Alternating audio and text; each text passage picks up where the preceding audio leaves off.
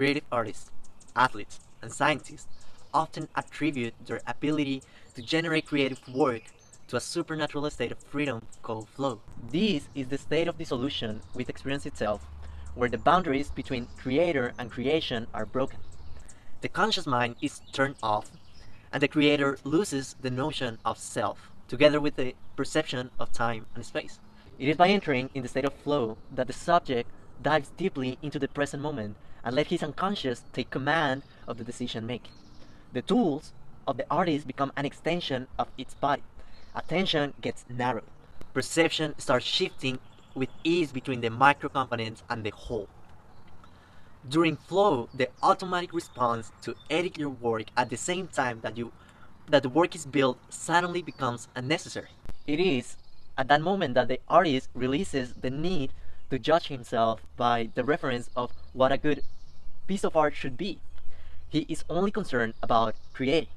The ego starts to dissolve as the artist follows his intuition and realizes that for the first time he's committed to do something that goes beyond himself.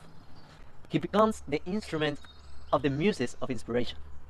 Now, why should you care about the state of flow? Simply because it is through the process of getting out of your own way where most of your productive work will get done. Not only it is necessary to relieve pressure before a performance, a competition, a deadline, but it is as well the only way to find the activity you are doing intrinsically rewarding. Flow is a beautiful solution to put the daily doses of work without having the need to look continuously how much you are still missing to arrive to the finish line. The process in itself becomes the goal. Any extrinsic reward that comes from succeeding becomes secondary to the extraordinary performer. My advice is to create the awareness of your current level of skill without any judgment and carefully choose the level of difficulty you are engaging with.